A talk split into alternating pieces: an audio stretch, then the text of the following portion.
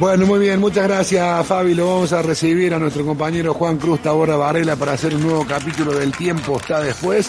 Eh, nuevo episodio de las locas aventuras de Guillermo Patricio Kelly, que me, me, me, sorprendí la semana pasada con el primer capítulo, la primera entrega, una vida de película, un aventurero. Juan, querido, ¿cómo va? Buen día. Hola César, buen día. ¿Qué decís? ¿Cómo andas? Efectivamente, un aventurero, locas aventuras de Guillermo Patricio sí, Kelly. Por no decir un loco de atar. Completamente, completamente. Un loco de atar, pero que era en lo suyo, que era la inteligencia política, si se quiere, convertirse en un gran escapista, eh, de algún modo ser un gran operador tras las sombras en materia política. Bueno, en eso no era ningún loco, sino que era un hombre muy racional y hábil, al punto tal que, como lo vimos la, la semana pasada, Perón lo destacaba siempre y lo tenía como uno de sus hombres principales, ¿no? Sí, claro, sin duda. No, no, yo decía un, un loco de atar porque eh, para algunas de sus proezas Sí, escapistas había que estar un poco, un poco loco. Pero ya decía Chesterton, eh, la aventura puede ser muy loca, pero el aventurero tiene que estar muy cuerdo. Ah, muy bueno eso, es muy cierto. Sí, sí, sí. Claro, un loco de atar en los riesgos que asumía, ¿no? Esto que contábamos el miércoles pasado de sus fugas de la cárcel y de, por ejemplo, vestirse de cura, disfrazarse de cura para ir a una nueva cárcel después de que se había escapado de otra y, y agradecerle a Blanca Luz Brum eh, la posibilidad de haberse escapado de Punta Arenas. Así que retomando un poco aquella parte de la historia, César, seguimos para ver cómo siguió después el perfil de Guillermo Patricio Kelly, que finalmente se pudo escapar de Chile, después de escaparse y fugarse de la cárcel de Punta Arenas, gracias a los favores recibidos por parte de Blanca Luz Brum. Finalmente se pudo escapar, por supuesto con un nombre ficticio, y llegó Guillermo Patricio Kelly al destino que él soñaba, que él necesitaba llegar, que era en donde estaba Juan Domingo Perón, el líder por excelencia de su espacio. Eso era Caracas. Logró salir de Chile con una identidad falsa, doctor Duval, psicoanalista, y así arribó a Caracas, a Venezuela, en donde Perón ya lo estaba esperando, y apenas llegó, Perón le dio la primera tarea de inteligencia. Allí en Venezuela, que era gobernada por Marcos Pérez Jiménez, eh, habían detenido a un nicaragüense que había confesado, le había confesado a la policía de, de, Venezuela, que había llegado, este nicaragüense, que había llegado a Venezuela con una orden de Aramburu, por entonces presidente de facto de Argentina, de asesinarlo al general. Entonces, Venezuela se preocupó porque si lo asesinaba a Perón en Venezuela, era un problema para el peronismo por el asesinato y era un problema para Venezuela porque no podía garantizarle a un líder expatriado como Perón la vida. Por esa razón estaban todos muy preocupados en Venezuela y Perón cuando lo vio Kelly le dijo, tengo una tarea para usted, Guillermo Patricio, necesito que este muchacho confiese todo. Y Guillermo Patricio dijo, bueno, no se preocupe Juan Domingo, yo me encargo. Lo sacó de la cárcel, sí. lo llevó a un hotel cinco estrellas llamado Tamanaco, lo tuvo ocho días en sus manos y después le presentó el informe completo a Juan Domingo Perón y le dijo Kelly, es un muchacho capa Juan Domingo, ¿eh? se llama Urbina y efectivamente responde a las órdenes de 40, 40 era el jefe de la CIDE de Aramburu. No solo responde a las órdenes de 40, dice, parece que son novios, le contó Kelly a Perón sobre Urbina, este muchacho y el jefe de la CIDE. Y le, hizo, le dijo Kelly, efectivamente lo iba a matar a usted en Panamá, en la entrada del hotel Washington, pero se le interpusieron unos chicos y por esa razón no le disparó, confesó todo, acá tiene el informe. Perón, por supuesto, se sorprendió porque Kelly sabía todo. Y le dijo, Guillermo Patricio, le preguntó eh, que Perón a Kelly, Guillermo Patricio, ¿no lo habrá torturado usted, no? Le dijo Kelly. Me hice pasar por el doctor Duval, su asesor legal. Lo puse en una suite con manicura para que le hiciera las manos, todo a puertas abiertas. A la noche le daba de comer pollito con crema. Fue todo fina cortesía. Por supuesto, Perón abrió los ojos, no le creyó nada a Guillermo Patricio Kelly, pero lo cierto es que la confesión estaba ahí y la había conseguido el propio Guillermo Patricio Kelly, que en Venezuela comenzó a moverse como una estrella. Y es curioso esto porque quienes trabajan en la operación o en la inteligencia política trabajan tras bambalinas. En cambio, Kelly era un tipo que mostraba todo, la opulencia, se exhibía, a tal punto que este personaje que estaba montando Kelly en, en Venezuela organizó una conferencia de prensa en una confitería de Sabana Grande, que es la avenida más importante de Caracas. Es como la, la avenida Corrientes en, en, Buenos Aires o como la Colón aquí en Córdoba. Bueno, Sabana Grande es la avenida más importante para el esparcimiento en Caracas. Y Guillermo Patricio Kelly convocó una conferencia de prensa a donde fueron todos los medios en una confitería.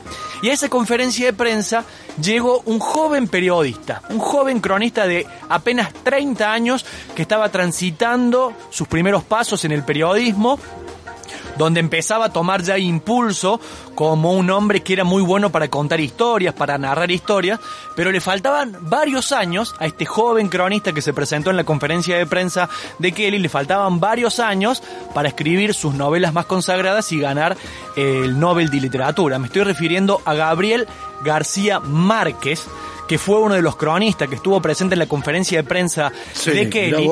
y después, y después, Gabriel García Márquez escribió un texto que se llama Kelly sale de la penumbra, que se publicó en los medios de aquel momento y que después eh, García Márquez lo incluyó en su libro Cuando era feliz e indocumentado, publicado en 1979, 12 años después de aquella conferencia. ¿Qué dice García Márquez de Kelly? Entre otras cosas, dice García Márquez, el Nobel de Literatura, el colombiano.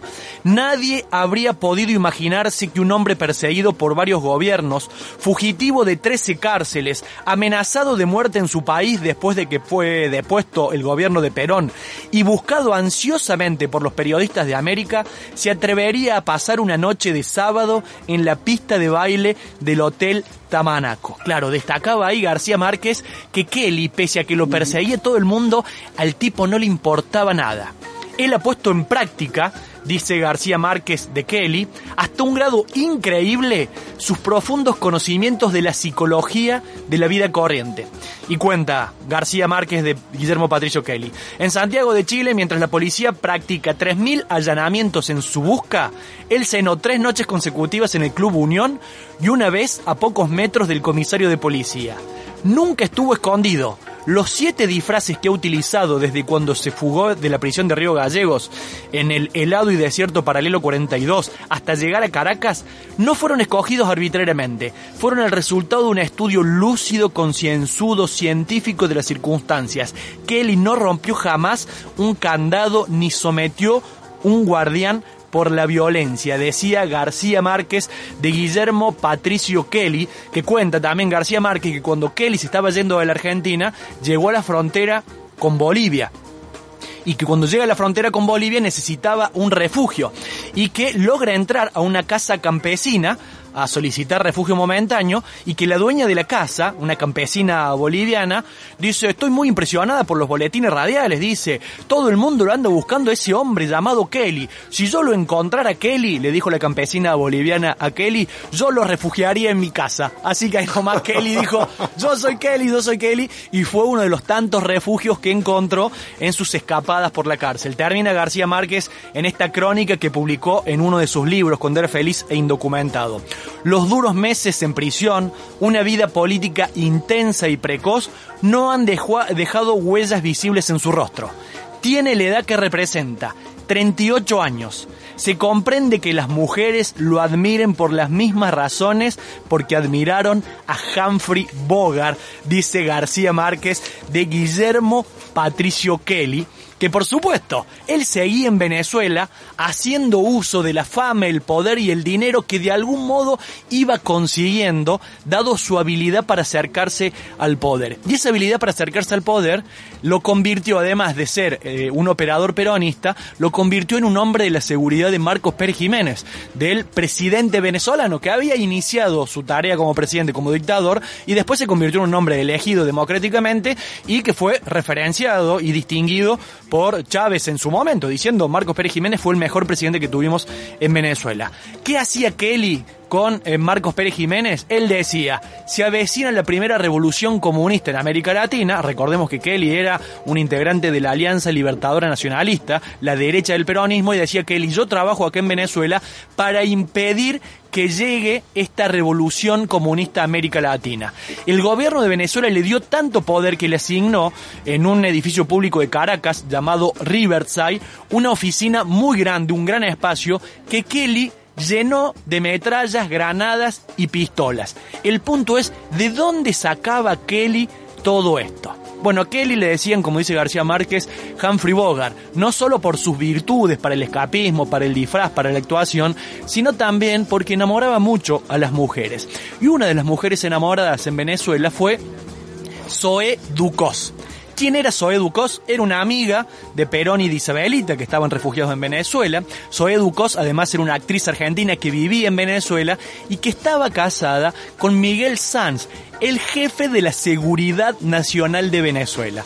Es decir, Kelly no solo era el pata de lana del jefe de la seguridad de Venezuela, sino que además aprovechaba ese amorío con Zoeducos para robarse las armas del esposo oficial de Zoeducos y quedárselas él en su propia oficina. Para más datos, Zoeducos después volvería a nuestro país a filmar una película en San Marcos Sierra, junto a un hombre muy recordado, Sandrini, filmaron Pájaro Loco aquí en, en Córdoba, la amante de Guillermo Patricio Kelly que le permitió a Kelly tener un arsenal de armas allí en Venezuela. Pero seguimos en Venezuela, 1958, enero, revuelta policial, rebelión militar, cae el gobierno de Marcos Pérez Jiménez, se acaba, está todo mal y Kelly ya había sido prefigurado por la población venezolana como un hombre de ese gobierno. Y por lo tanto Kelly se convirtió en un perseguido más de aquella revuelta popular y militar que terminó con el gobierno de Marcos Pérez Jiménez. Kelly, y no solo Kelly, también Juan Domingo Perón, que tuvo que salir huyendo de su casa, de su residencia recontra pobre de Venezuela. Este mito de que Perón se fue con millones de dólares no es cierto, la pasó realmente mal en el exilio y en Venezuela vivía en una casita muy pobre y vivían todos amontonados. ¿Cómo escapó Perón? Con una valija en la mano que adentro tenía una metralleta Mauser que le había dado Kelly. Fue Kelly el que consiguió un refugio para Perón, para Isabelita, para él, para Cook y un grupo más de peronistas que estaban allí en Caracas. El refugio fue en la Embajada de la República Dominicana pero se refugiaron ahí, la gente Venezuela se enteró y fue una turba, una turba a querer lincharlos adentro de la embajada. Y lo querían linchar ¿por qué? Porque Kelly había, se había expuesto como un hombre Marcos Pérez Jiménez. Dos días consecutivos y la gente no se iba y quería voltear la puerta para linchar a Kelly, a Cook, a Perón, a Isabelita, a Jorge Antonio, a todos los que estaban metidos ahí. Pasaron 48 horas y todos lo empezaron a mirar a Kelly como diciendo, Kelly, vos sos el culpable de esto. Vos anduviste dando conferencia de prensa, vos te mostrabas con Soeducos como amante, ahora hacete cargo. Y estuvieron a punto de votar para echarlo.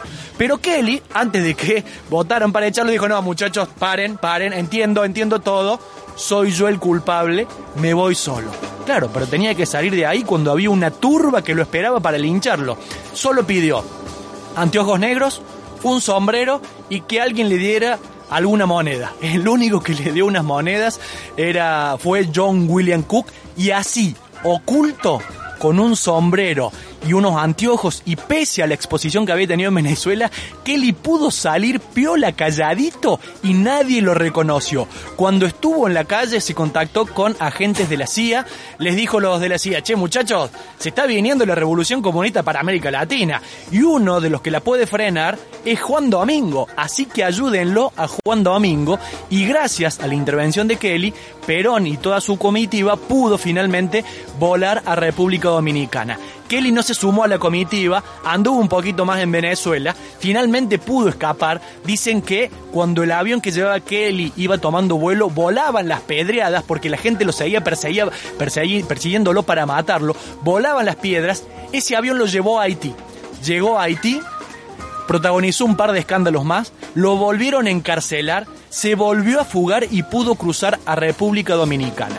En República Dominicana se encontró con Juan Domingo Perón y con toda la comitiva peronista que lo estaba esperando, por supuesto. Claro. Pero cuando llega a República Dominicana está un par de días y que le dice, no, yo necesito volver a mi país, yo necesito volver a la Argentina. Entonces, ¿qué hizo para volver? Se robó un pasaporte. La pregunta es, ¿a quién le robó el pasaporte Guillermo Patricio Kelly para volver a la Argentina? No me diga que a Perón. No a Perón. Escuché este audio y capaz te sorprendes. Señoras y señores, en un instante vamos a saber si hoy, aquí yo tengo el gusto de anunciar, se ha formado la pareja. Efectivamente, Guillermo Patricio Kelly le robó el pasaporte a Roberto Galán y pudo volver a la Argentina.